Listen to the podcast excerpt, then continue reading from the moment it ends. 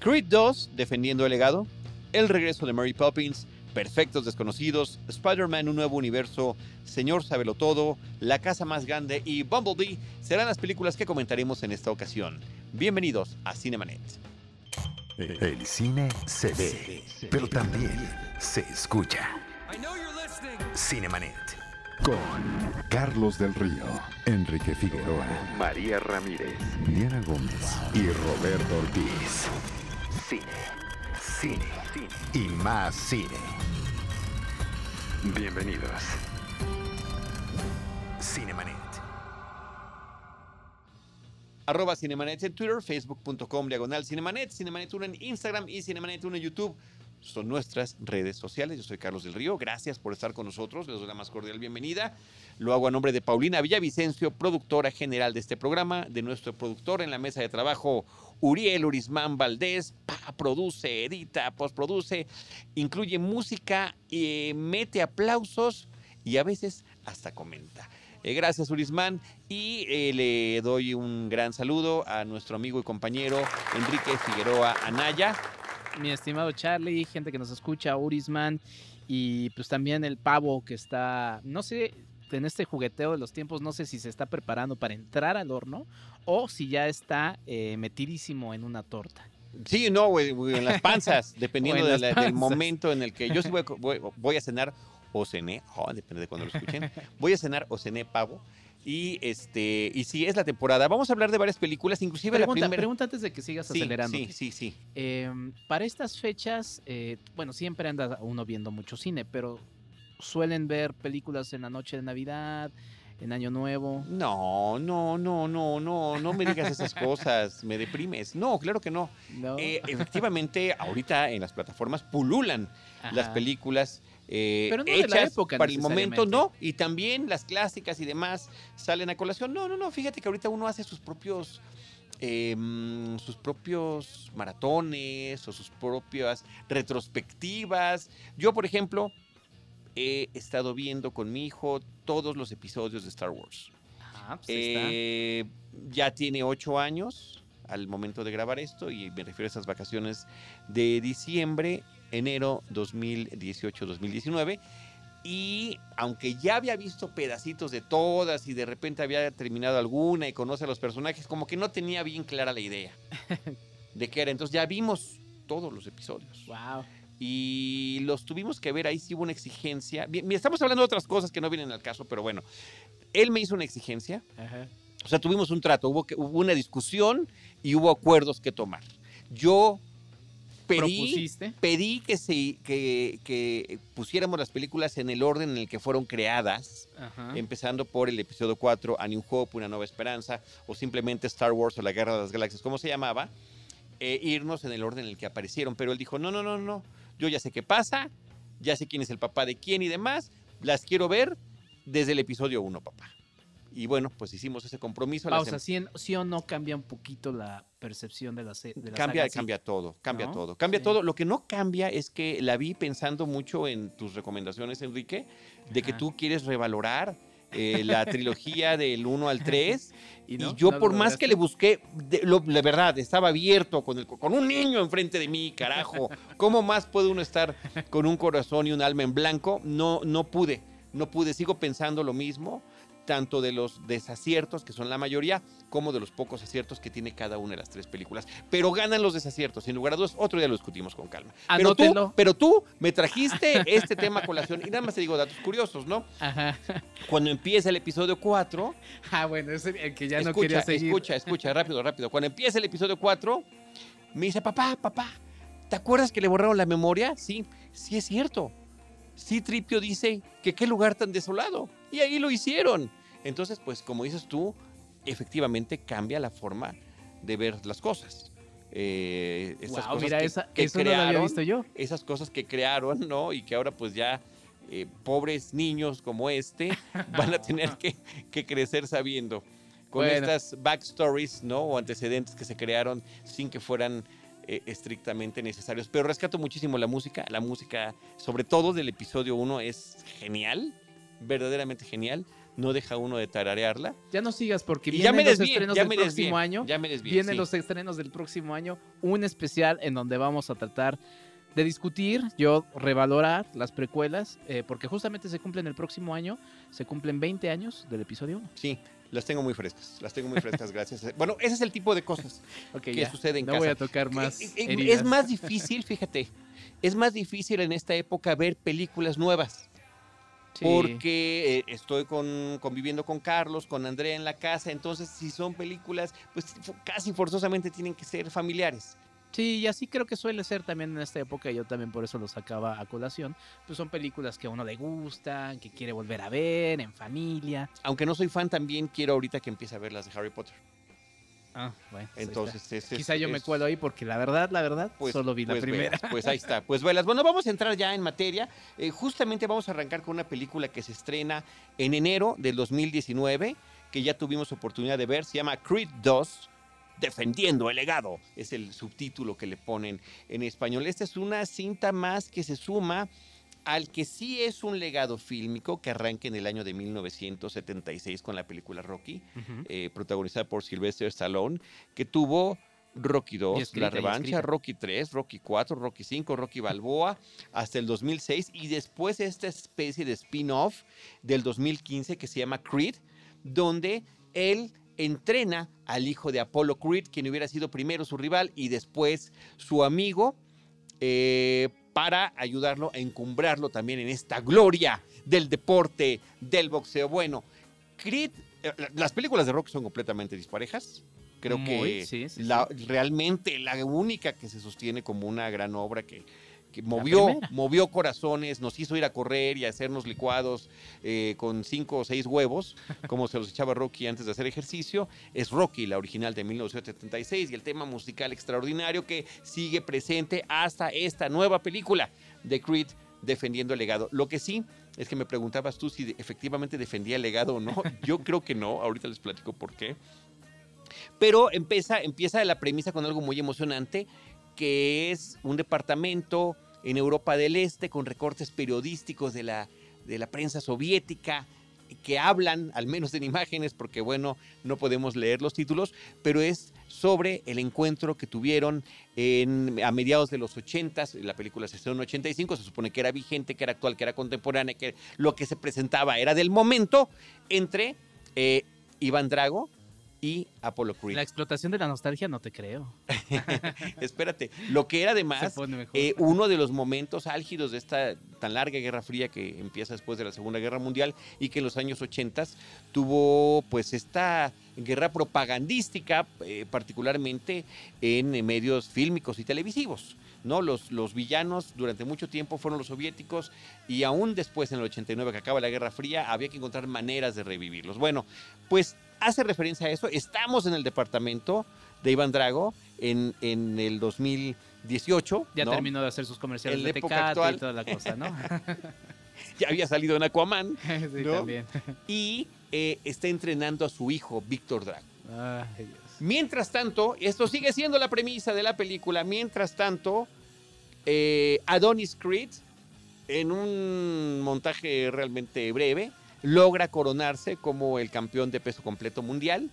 Y pues vendrá entonces, a partir de eso, el reto que se hace por parte de un promotor estadounidense de raza negra para tratar de dar el encontronazo de estos dos hombres, efectivamente haciendo eco a lo que había pasado en 1985. Rec- Esa, esa es la parte que uno puede decir, bueno, que puede ser, ¿no? Que tal vez eh, vaya a funcionar. Desafortunadamente, la película eh, está hecha con una flojera infinita, no, no particularmente porque, porque sea aburrida, pero sí muy floja. Va con todos los clichés que se puedan ustedes imaginar. Por una parte, estamos viendo la vida personal de este boxeador, donde a su novia le propone matrimonio, van a tener un bebé y paralelamente lo que tendrá que pasar con este encuentro que tendrá con el eh, pues ruso Víctor Drago. Eh, y eh, esto pasará con los clásicos montajes musicales de entrenamiento, donde podemos ver las diferencias de entrenamiento de cada uno de ellos, donde pues eh, mm, de manera casi predecible, podemos decir a quién le va a ir bien al principio, a quién le va a ir mal al final. Todo, todo es tan claro, es tan evidente y eh, no resuelve de ninguna manera novedosa ninguna de las posibles líneas argumentales, tampoco resuelve de manera novedosa ninguno de los clichés a los que puede uno exponerse. Las peleas están hechas con tantos cortes que no podré distinguir uno eh, una pelea de otra. Y además siempre brevísimas, salvo pues evidentemente la del final, pero hasta eso tienen sus montajes donde los rounds van pasando poco a poco. La verdad que me pareció un, esfuerzo muy lamentable, sobre todo porque había había esperanza desde la película pasada, dirigida por Ryan Coogler, que me parece que sí le mete completamente otro tono distinto al que tiene la actual película, un tono que le sienta mejor a este protagonista de Michael B. Jordan, que realmente podemos ver cómo es este hombre sediento de, de, reconocimiento, sediento de conectarse con el legado de su padre, eh, con la posibilidad de reencontrarse con él a través del hombre que luchó y entrenó con él, etcétera, etcétera, ¿no? Y aquí todo eso se desmorona, inclusive algún, eh, algún final que nos dejaba muy cabizbajos hacia, hacia la parte, eh, pues digamos, eh, final de la película anterior. Al principio de esta dice, no, esa parte, no se preocupen, eso ya está absolutamente resuelto. Muy, muy lamentable lo que sucede con la película de Creed, el eh, defendiendo el legado. Respondiendo a tu pregunta, después de todo esto, no lo defendieron. No lo defendieron bien. El responsable se llama Steven Capel Jr., sale Sylvester Stallone, sale Michael, eh, Michael B. Jordan, sale el actor que interpretó originalmente a Iván Drago, Dolph Lundgren. Eh, inclusive me parece que hay un desperdicio total de momentum cuando tienes la oportunidad de volverlos a tener juntos a los personajes de Rocky Balboa y de Iván Drago, porque finalmente eh, pues ambos ya habían convivido y demás en otros proyectos, hasta como dices tú, hacen los anuncios de cerveza para nuestro país. En fin, pues ahí está lo que nos trae. Sale Tessa Thompson, que si la recuerdan es esta chica que apareció en la película, la última película de Thor Ragnarok y que realmente como que se medio la roba, ¿no? Porque tiene encanto, tiene carisma, es interesante, va a aparecer ahorita en eh, diferentes eh, proyectos este es uno de ellos, no tampoco el más afortunado, pero bueno, finalmente es parte de la exposición que está teniendo ella. Yo creo que para, para todos, eh, eh, ella es la que saldrá más beneficiada de participar en esta película de Creed 2 defendiendo el legado. Pero vámonos de esa película. Sí, eh, bueno, nada más quería añadir que en un mensaje de Instagram que subió recientemente Sylvester Stallone, anunció que podría ser ya definitivamente la última película en la que él interpretará a Rocky. Entonces, digo, Creed podrá seguir, quizá otras seis películas más, pero al parecer el personaje de Rocky ya. Pues sí, pero tiene más de 40 años diciéndonos eso y, vienen, y vienen, han venido todas todas las que ya comentamos en este momento. Así que no sé qué tan, qué tan eh, seguro o cierto puede ser eso. Yo creo que más bien más bien dependerá de lo que dicte la taquilla, como sucede en estos casos, en esta combinación de crítica y taquilla, ¿no? Porque sí fue una película elogiada. A mí no me parece tan interesante la anterior, pero es muy que bueno. Hasta lo llevó a pelear por el Oscar. comparada con esta, es una obra maestra, ¿eh? la, la original. En fin. Eh, vámonos ahora con el regreso de Mary Poppins, de la cual, estimado Enrique, tampoco eres tan fan. No, pues es que otra vez este juego de, la nostalgia, ¿no? Que, eh, mm, ok, o sea, es un elemento válido, pero si solamente te sujetas en el asunto nostálgico, creo que es un, es un error. Eh, pues seguir eh, pues por ese camino y creo que es algo que le ha estado ha estado pues pasando a, a la empresa del ratón Miguelito. Y bueno, nos presenta otra vez el regreso, justamente, que hasta el nombre parece paródico, ¿no? Así como la venganza de Mary Poppins. y bueno, nos presenta a una Emily Blunt como, como Mary Poppins y pues también en un papel estelar a Lin Manuel Miranda, eh, conocido pues, por su carrera en los, en los musicales y que también eh, pues tiene una lógica esta pues esta presencia más que estelar en Mary Poppins porque pues también está empezando a construir su camino en la cinematografía. Eh, pues prácticamente la misma, la misma historia, mi estimado Charlie, nada más que varios años después, eh, Mary Poppins se le vuelve a aparecer a los niños que, que les ayudó en la película original. Nada más que estos son adultos, eh, como siempre sucede, como adultos, pues ya como que se les olvidó todo lo que vivieron, aunque haya sido tan impactante. O, no- o- o- o como dicen, no, la justificación me gusta, eh, nos lo imaginamos, o sea, éramos niños, ¿cómo, cómo, cómo nos pudo haber sucedido eso? Sí, pero ah, bueno, creo que sí, o sea, sí se trata de justificar, pero ¿Por creo que es un poco floja la Ahí justificación. está, ¿verdad? ahí está lo curio- el, el dato curioso.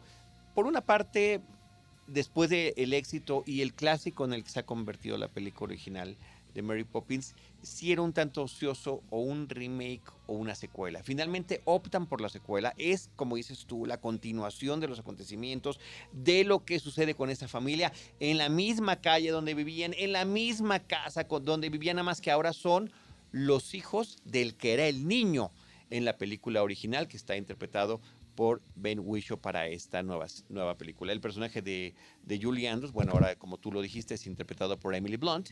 Y, eh, eh, y lo curioso, no nada más retomando este tema y te devuelvo ahorita el micrófono, es que formalmente es una secuela, pero se siente como un remake.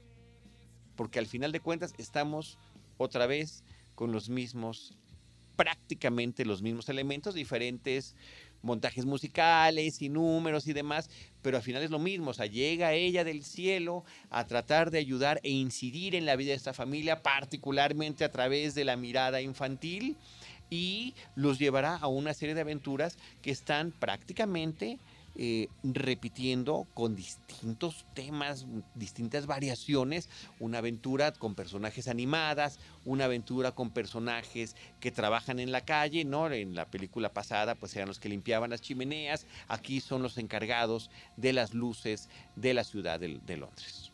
Sí, sí, a, lo que voy es que justamente, y otra vez regresando a este tema de la justificación de, la premisa con el regreso de los niños originales, es que, por ejemplo, ya lo vimos con Christopher Robin, una película de este año.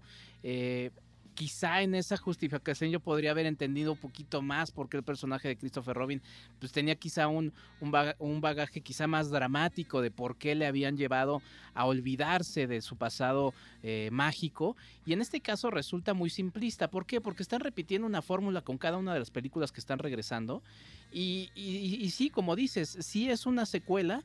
Porque además también, y quizá eso lo podríamos meter en los riesgos que toma la película, pues no toma ninguno de los temas eh, musicales de la original. Que eso podríamos, da- dado que se cuelgan de la nostalgia absoluta, pues sí decir, bueno, es un riesgo. la sí, un es riesgo grande, y, y- pero creo que por alguna razón tampoco se podía, ¿eh? más que no sé si es una decisión así constante, sino más bien una cuestión de derechos, Bueno, que siento que estipuló, eh, porque puso muchas restricciones la autora original de las novelas en las que se basan los personajes de Mary Poppins, y fue ella quien en su testamento dice que pues hay ciertas eh, restricciones que debe de haber. P.L. Travers es la autora.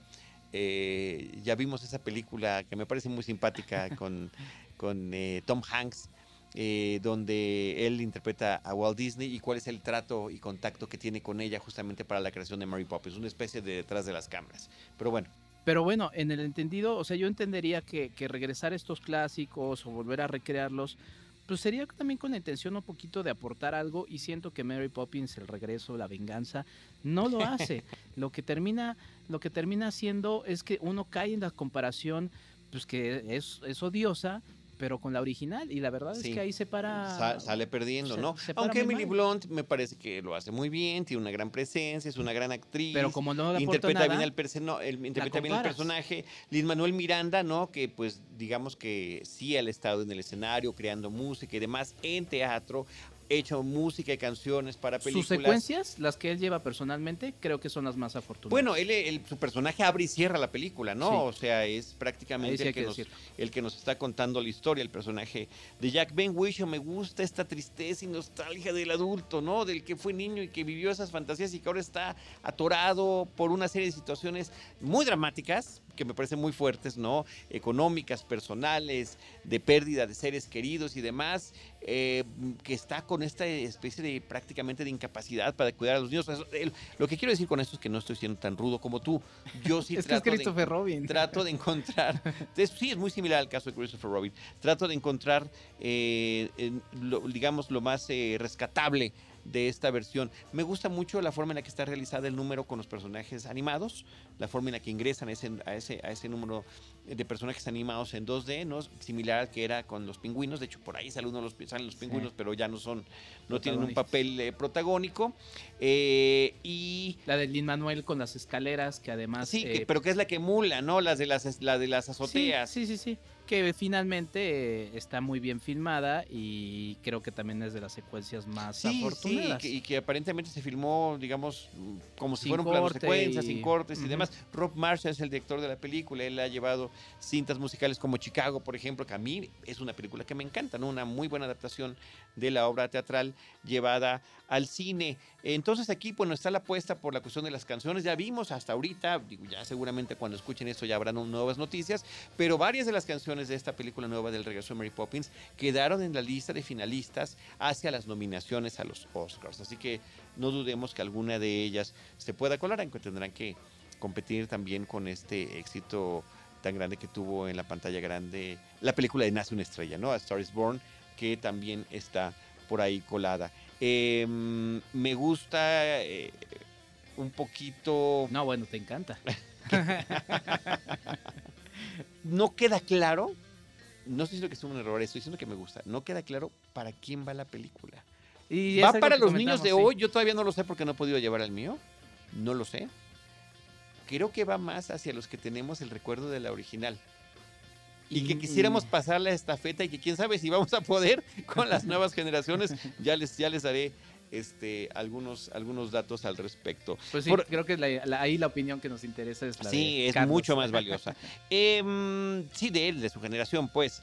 Eh, Meryl Streep aparece en la película en un número, en una escena, secuencia musical y demás. ¿no? Me parece que es de lo más desafortunado, eso sí es de lo más desafortunado de la película. Razzie. Razzie ¿Pero para. ¿sabes qué? Yo ya había dicho que para, que para Nicole Kidman con Aquaman, híjole, es un mano a mano, a lo mejor hasta empatan. No, ni siquiera sé si van a estar nominadas para eso, pero las veo muy mal a las dos. Pero además ahí va. O sea, los Razzie son tan. Porque dicen, no, son súper transgresores y lo que sea. Dénselo a Mary Streep. A ver si sí. Sí. No se lo van a dar, vas a ver. Ojalá que sí.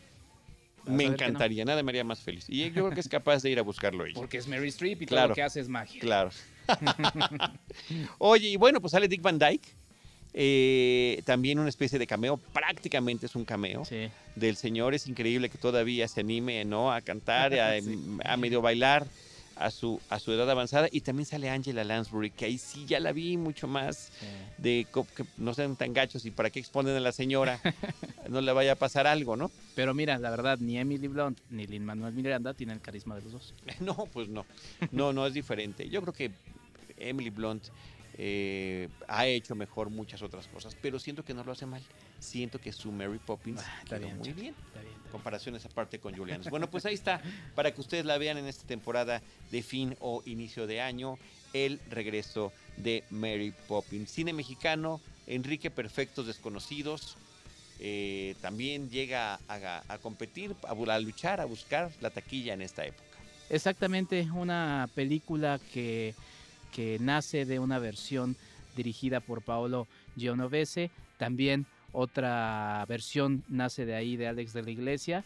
Y pues bueno, llega una versión más de Manolo Caro. Y por ahí nos enteramos que vienen versiones prácticamente para todos los países de esta película. ¿Cuál es la premisa? ¿Te imaginas, Charlie, que en estas fiestas de Navidad de repente llegue alguien y diga, a ver, van todos los teléfonos a la, eh, la parte del medio de la mesa y eh, cada mensaje, llamada o lo que sea que llegue, todo el mundo lo va a leer en voz alta para que todos se enteren, ¿no? En esta idea de que no hay secretos entre nosotros. Me parece una idea terrible. sí. Me parece una idea lamentable. Del terror, absolutamente. Obviamente, querido público, eso es ficción, no se les vaya a ocurrir hacer algo así. No, bueno, no. La verdad es que es una película interesante. Yo cuando la, la primera vez que, escuché de ella, que fue en, el Festival Internacional de Cine de Morelia, eh, pues había mucha gente que estaba diciendo, no, bueno, es que la versión de Alex de la Iglesia es la mejor, que no sé qué. Está en Netflix, la pueden ver. Eh, también, pero dudo que Creo que es muy oportuno verla, creo que es muy oportuno verla. No, No, bueno, y Alex de la Iglesia es uno de los grandes directores de cine, pero dudo que supieran que también estaba la versión italiana, que era la original. A lo que voy, que también está en Netflix. O sea, pueden revisar las tres en esta semana La trilogía de desconocidos. y ustedes irse con, con la que va. Si no han visto ninguna de las dos, no pasa nada. La verdad es que es una película, a mí me pareció entretenida. Tiene un elenco eh, que empieza por Cecilia Suárez, está Mariana Treviño, Miguel Rodarte, Bruno Bichir, está Ana Claudia Talancón, que ya O sea, de Tocho rato, Morocho. De Tocho Morocho. Y la verdad es que cada quien en su papel lo hace muy bien. Eh, otra vez, bueno, vemos que hay, hay un idilio ahí entre Cecilia Suárez y Manolo Caro, ¿no? Eh, Cecilia Suárez es la que funciona como, como la, el, el- el alma malvada de la película, de la película eh, para este jugueteo. Y creo que funciona bien que también haya todas estas caras conocidas para que la gente se pueda eh, enganchar con la película. ¿Por qué? Porque sucede toda prácticamente en un solo escenario, que es eh, la mesa eh, o el pequeño cuarto donde ellos están cenando. Y creo que el ritmo está bastante, bastante bien entretenido. Había por ahí algunas quejas que le decían a, Manuel Cora, "Ah, es que cómo, cómo puedes hacer un remake y lo que sea. Y él prácticamente le respondía, pues bueno, también tengo que comer. Y creo que está bien, creo que está bien, porque finalmente él ha estado desarrollando una carrera en la que ha hecho pues, lo que quiere. A algunos les gustará, a algunos no. Pero creo que esta película, que además fue filmada en un tiempo récord, tengo entendido, prácticamente para que llegara rápido al Festival Internacional de Cine Morelia y además estrena pues, en fecha navideña, tengo ahí un poco la duda de cómo le va a funcionar porque normalmente esas fechas son para películas eh, que van más por un asunto familiar y pues no sé si esta funcione un poco en ese tenor, habrá que ver. Pero pues bueno, una película entretenida, mi estimado Charlie. Bueno, pues la original es del 2016, Fer- Perfetti Sconosciuti, Ujú, de Paolo Genovese, entonces está en Netflix. Pues Exactamente. hay que echarle uno. Y también la de Alex de la Iglesia también está en Netflix. Vamos a ver si las podemos ver en orden cronológico, aprovechando la, la época del año Y te digo que, habíamos como mencionado, siete, ya dijeron ahí. que habíamos mencionado hace rato. Oye, eh, ahora sí, vamos a ponernos serios. Porque está el estreno de la película Spider-Man, un nuevo universo. Eh, Spider-Man Into the, Into the Spider-Verse es el título original. Es una película animada que retoma las aventuras del hombre araña desde una perspectiva que no habíamos visto nunca antes. Es que sucede si personajes eh, de humanos convertidos en arácnidos, como el hombre araña, pero de diferentes universos paralelos, tuvieran que coexistir por un experimento que está teniendo lugar entre distintas dimensiones. ¿Y qué pasaría con esto? Bueno, ¿qué es lo que pasa? Pasa una película llena de acción, llena de momentos emocionantes, llena de momentos emotivos, con eh, momentos de referencia y de humor sensacionales, una película con un gran ritmo, con una serie de estilos de animación digital diversos, desde que empieza la película con los, con los ni siquiera los créditos, los eh, anuncios de las distribuidoras, ¿no? Como Columbia, de repente estás viendo el, signo de Columbia, ¿no? La chica está levantando la mano que, que con, con, con esta antorcha que brilla y de repente vemos como que se sobreponen distintas versiones de cómo podría ser de otra manera, anunciándonos lo que estamos a punto de ver. Una película con un ritmo frenético, un caleidoscopio de imágenes, de emociones, de surrealismo. Enrique, de lo mejor que he visto este año, se cuela hacia los primeros lugares. Ya la vi dos veces, no pudiendo contener mi emoción. ¿no? Para, es una película que además tienen que ver de principio a fin. Quédense hasta el último momentito del último, último, último, último, último crédito. No se van a arrepentir. Creo que es una película que puede ver cualquier persona, esté familiarizada o no con los personajes. Eh, si estás familiarizado, seguramente tendrás mucho mayores referencias que van a enriquecer la experiencia, pero la historia básica que apela al origen de un superhéroe, en este caso la versión de Spider-Man que se presenta como el principal en la historia es el de Miles Morales, el que salió hace algunos años, Sí. donde le dan al que un- han pedido en el cine eh, últimamente. pero bueno, pero la versión que hicieron es, eh, eh, es muy importante, interesante lo que pasó en los cómics.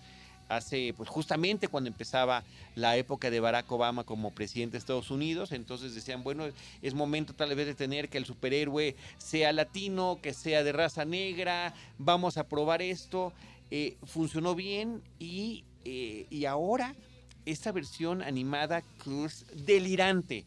Eh, de verdad que es un espectáculo visual, es, es, es, una película que hace una serie de pues de referencias al universo de la ciencia ficción en general, con lo que tiene que ver con los excesos a los que puede llegar la ciencia. Y la presentación que ni siquiera yo quisiera entrar en detalle de cada uno de los Spider-Man que nos van o Spider-Woman woman que nos pueden presentar porque están muy interesantes y la interacción que tienen entre ellos causa una hilaridad muy, muy, muy oportuna, muy simpática, eh, que funciona muy bien con el público. Las dos veces que la vi con sala llena, las dos veces risotadas extraordinarias en los mejores momentos y aplausos, Enrique, aplausos al final de la película. Yo, por supuesto, creo que... ¿En las dos funciones? Eh, sí, creo que yo fui el que empecé en las dos funciones los aplausos.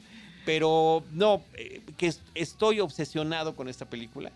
Eh, es lo malo cuando haces tus listas, siempre piensas en lo más reciente. ¿Qué más me emocionó este año? Bueno, este año formalmente se estrenó La forma del agua en México, aunque se habló mucho de ella el año pasado en México. Se estrenó comercialmente hasta enero, febrero de este 2018. Bueno, esto está estrenándose en el 25 de diciembre. Eh, Spider-Man, un nuevo universo. Y de verdad que les aseguro que no se la van no se, no se, la, no, se, no se van a arrepentir, no se la deben de perder. Es una película que está dirigida a tres manos, son tantas las técnicas de animación que se están utilizando, el, el, la forma en la que hacen la referencia, quienes leen cómics, que, han abierto un cómic, que ven los cuadros, ¿no? Eh, la forma en la que... Que tiene su estructura muy muy, muy específica, pero también muy libre. bueno, lo van a ver reflejado de la mejor manera posible en el cine, hasta con recuadros, bombas, los pensamientos de los personajes, los globitos, en fin, todo eso está ahí. Bob Perichetti, Peter Ramsey y Rodney Rothman son los que están a cargo de la dirección de la película. Pero el guion eh, eh, básicamente es eh, una historia de Phil Lord, el que nos trajo esta película de la gran aventura Lego, que despidieron para hacer la de Caitlyn Kennedy no lo quiso. ¿Mande? Caitlyn Kennedy no los quiso. Bueno, imagínate, por supuesto, eh, Kathleen Kennedy está, está loca y no debería seguir al mando de Lucasfilm, pero ni modo, parece que no lo podemos, no lo podemos evitar. La mano de Phil Lord se ve ahí muy clara. Eh, porque él sabe integrar toda esta multitud de elementos, lo hizo de una manera muy afortunada en la Gran Aventura Lego, y aquí lo hacen de una manera sensacional. Por favor, no se la pierdan, pongan atención y véanla de principio a fin. Si tienen quejas, los espero en arroba Charlie del Río, pero yo creo que no, la, no debe de haber. Si es que tu buzón de quejas todavía recibe. Debe de haber, sí, exacto. recibe sí, es que todavía es cierto, cierto. Oye, yo nada más quiero sumar que además suena muy interesante. Yo la voy a ver obviamente en Navidad.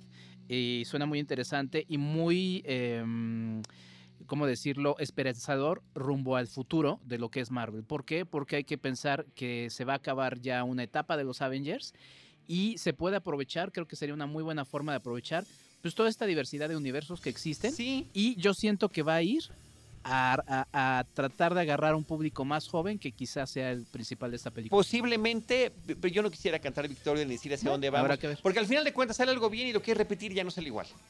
No, no, no. A lo que voy es que puede, ser una piedra angular de lo que viene hacia el futuro. Sí. posiblemente sea, fíjate lo que te voy a decir.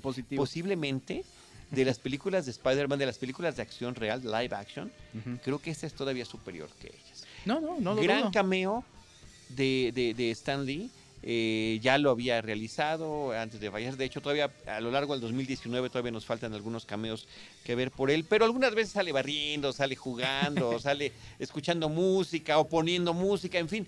No, aquí es un cameo mucho más sentido.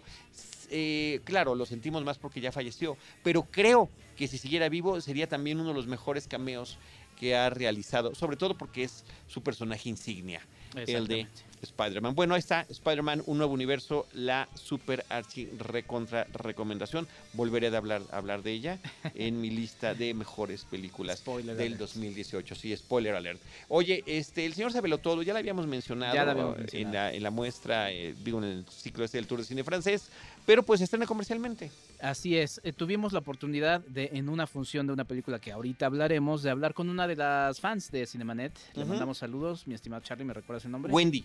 con Wendy y justamente con Wendy estábamos platicando las películas del Tour de Cine francés. Le mandamos un sal- saludo porque dijo que las había visto todas y yo había mencionado que esta era de mis películas favoritas del Tour de Cine francés. Me llama la atención que la verdad prácticamente todas ya se están estrenando en, si no es que ya se estrenaron todas este año, cuando normalmente lo Sí, hacían. tarda más, tarda más. de manera- Ha ido muy bien eso, Pues afortunadamente. está bien, sí, porque finalmente alargaron más la vida del Tour de Cine francés y con la con, con esa onda calientita de que todavía estaba. Pues nos presenta la historia de Vincent, que es un hombre, un futbolista de 35 años, que es entrenador y que de repente pues le llega el encargarse de su sobrino, pero su sobrino que tiene un síndrome de Asperger y bueno, es un jugador de ajedrez, es decir, es todo lo opuesto al personaje de Vincent y pues nos encontramos con esta historia de, de- reencuentro familiar, creo que funciona muy bien y perfecto para las, etapas, para las fechas navideñas. Eh, con mucho humor. eh, también hay que recordar, y les digo, no es ninguna crítica, pero eh, es así como funciona el Tour de Cine francés, que va por un cine un poco más comercial, un poco más liviano. Y bueno, la verdad es que creo que funciona bien como una película familiar, comedia. Sí, sí, y, y con su buen drama. Me parece que es Sí, interesante el drama pues que claro. presenta, la confrontación de personajes. Hay revelaciones muy interesantes hacia el final de la, de la cinta, porque pues eh, las personas que eh, sufren este tipo de afección de repente quedan obsesionadas con algún dato, con algún número, y de repente eh, en el caso de la cinta, descubrir cuál es el origen de ese número resulta muy, muy emotivo, muy emocionante para los que estamos viendo la película. Esta relación no es tan fácil, no es tan sencilla, no es de que, ah, lo conocía, qué padre, vamos a convivir. No, me parece eh, que la dupla de personajes, de, personajes y de actores lo hacen muy bien en esta cinta que en su idioma original se llama Monsieur Jesatou, Señor Sabelo Todo, codirigida entre François Prevot Legoin y Stefan Archinard. Este sí, efectivamente, con Wendy González, amiga de Cinemanet, escucha Cinemanet, la comentábamos y reitero el saludo que le estamos enviando. Bueno, pues ahí está, señor Sabelo Todo, ya en cartelera para que ustedes la dis- disfruten y también La Casa Más Grande está en cartelera. Así es, La Casa Más Grande, que es una película pues bueno, está más bien firmada por Guatemala, aunque ahí vemos también la codirección de eh, Lucía Carreras, que bueno, ya la habíamos mencionado con una de las películas que yo también creo que es de las que más llaman la atención eh, eh, en este 2018, eh, que es Tamara, Tamara y la Catarina. Caterina. Pero bueno, esta es la casa más grande del mundo y es una historia muy sencillita, muy bien contada, que nos presenta eh, en, un, en, en las montañas del altiplano allá en Guatemala la- a Rocío, que vive junto con su madre y su abuela. Su madre en, en en estas zonas montañosas, eh, por ahí arriba de encima de las nubes, que tiene la verdad paisajes bastante, bastante preciosos.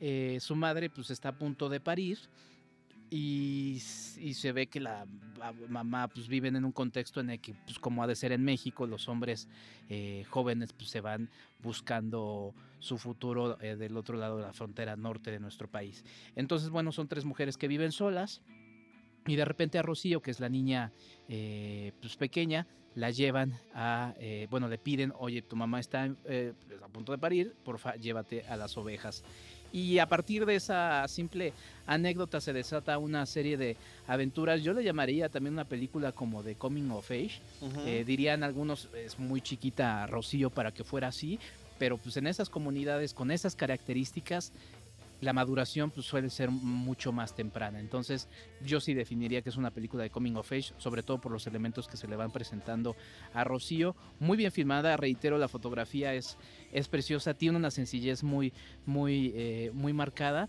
Pero, eh, y otra vez en este, en este asunto de, de cómo se puede hacer una película sencilla, bien hecha y con una historia que además es- resulta entrañable. Hay muchísimas, solamente hay que buscarlas y una de ellas es La Casa más grande del mundo. Eh, al ser una producción independiente seguramente estará en algunos pocos cines, busquen ahí en la cartelera alternativa que también hay que decirlo, a raíz del estreno de Roma eh, tuvo mayor visibilización en la gente que, que, es ajena al mundo cinematográfico, no, lo cual es Sí, sí, buenísimo, porque la verdad es que yo creo que también por Roma mucha gente llegó por vez primera a la Cineteca Nacional y bueno, ni hablar de las O al Cine cines. Tonalá, o al Cine Exactamente. Manía, Loreto, etcétera, etcétera, ¿no? Sí, pues muy bien. Óyeme, este, también eh, ya para concluir este episodio, ya se había estrenado la película Bumblebee. Eh, fíjate que el dato que me resulta un poquito aterrador no había yo caído en la cuenta. Esta es una precuela del universo cinematográfico de los Transformers. Eh, está ubicada también a mediados de los años 80, digo también porque como que ya son muchas películas que han regresado a esa época, pero desde Transformers del 2007 hasta la No, película anterior ajá, que sí. fue El último caballero, van cinco películas de los Transformers. La uno me pareció tolerable, medianamente entretenida, pero ya los demás ininteligibles, ¿no? Llenos de explosiones. Michael Bay en su, en, en su expresión más insoportable posible. Y eh, esta película de Bumblebee eh, ya no es dirigida por él, entonces tiene esa ventaja y tiene un, como es como un remanso, ¿no? A ver, oye, sí, nos transformamos rápidamente, hay explosiones, hay grandes peleas, porque inclusive, eh, pues se habla del origen de los personajes en su planeta, eh, este, En lleno de tecnología y cómo es enviado de avanzada el personaje de Bumblebee. Sí, yo no, eh, y justamente lo platicábamos, le mandamos un abrazo grande a, Rana Funk y a, Diana Su de la pareja cinéfila. Yo les platicaba justo al, al acabar la película, no sabíamos si era una precuela o una suerte de reinicio también, porque puede ser que sea una suerte de reinicio de la franquicia a partir de esto. Pero bueno, eh, llama la atención que el director es Travis eh, Knight, a quien hace dos años vimos en la película animada Cubo y la búsqueda samurai, que fue también de las mejores películas de ese año. Ah, de las super mejores, sí. De las super mejores. Fue su debut. Esta es su segunda película, aunque Travis Knight ya ha tenido una carrera en el mundo de la animación como animador y como productor.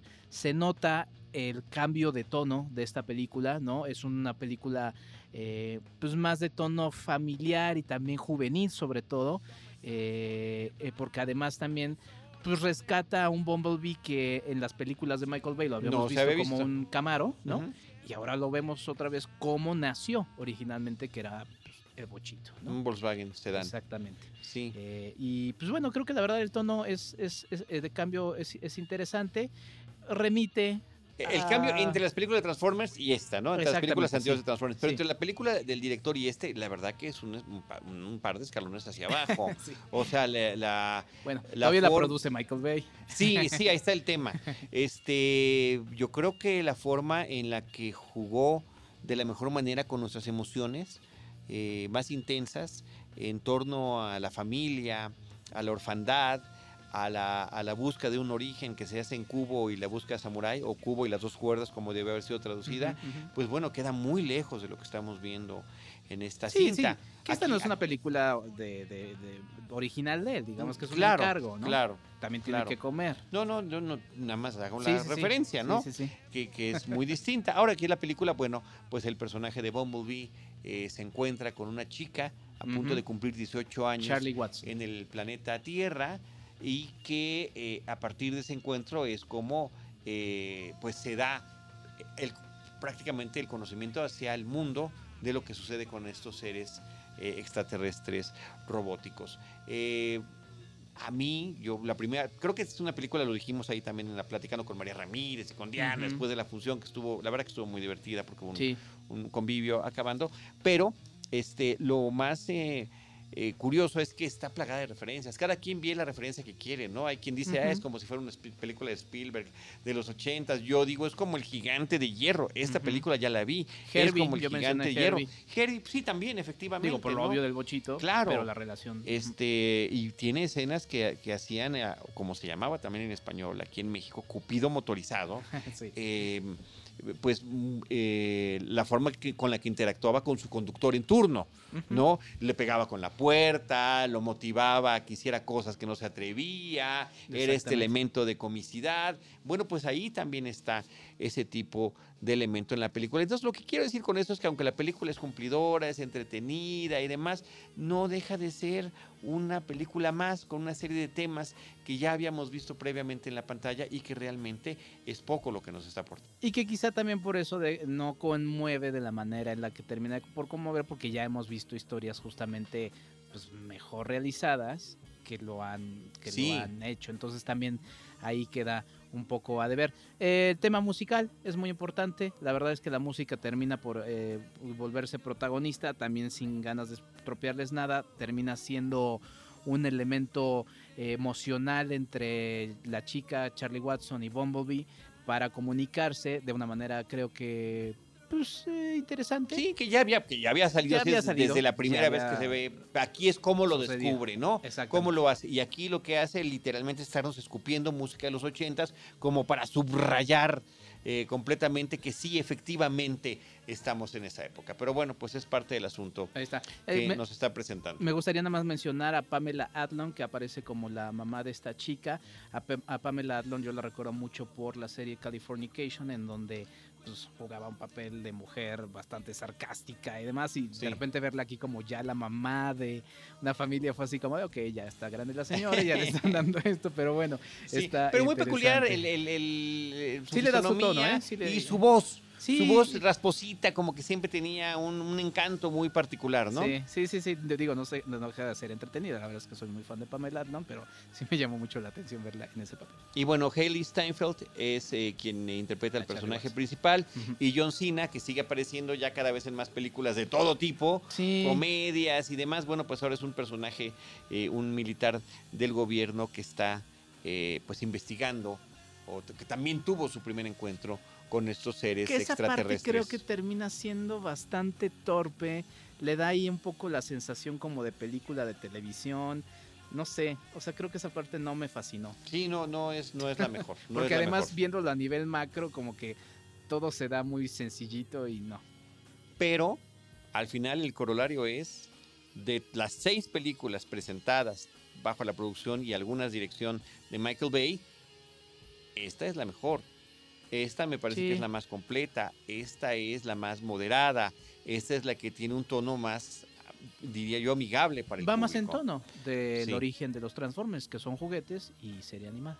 Así es. Bueno, pues ahí está Bumblebee. Las películas comentadas en este episodio, querido Enrique, Bumblebee, La casa más grande del mundo, Señor Sábelo Todo, Spider-Man Un Nuevo Universo, Perfectos Descon- Desconocidos, El Regreso de Mary Poppins y Creed 2, Defendiendo el Legado. Muchísimas gracias a todos por habernos acompañado hasta acá. Gracias a Urisman, que eh, tiene Hay que esta tarea ¿no? de escucharnos, editarnos, publicarnos. Gracias, Urisman. Y gracias al equipo Cinemanet, Roberto Ortiz, em, María Ramírez, Diana Gómez, por eh, ser parte a lo largo de este 2018 de este proyecto que se llama Cinemanet. Enrique, Enrique Estimado 86. Charlie, ahí podemos seguir platicando de cine y bueno, muchas gracias a Urisman, a toda la gente de Cinemanet y sobre todo y principalmente a ustedes que nos escuchan. Nosotros, para el 2019, regresaremos en este espacio para seguir platicando de cine, cine y más cine. Esto fue Cinemanet. Con Carlos del Río, Enrique Figueroa, María Ramírez, Diana Gómez y Roberto Ortiz. El cine se ve, pero también se escucha.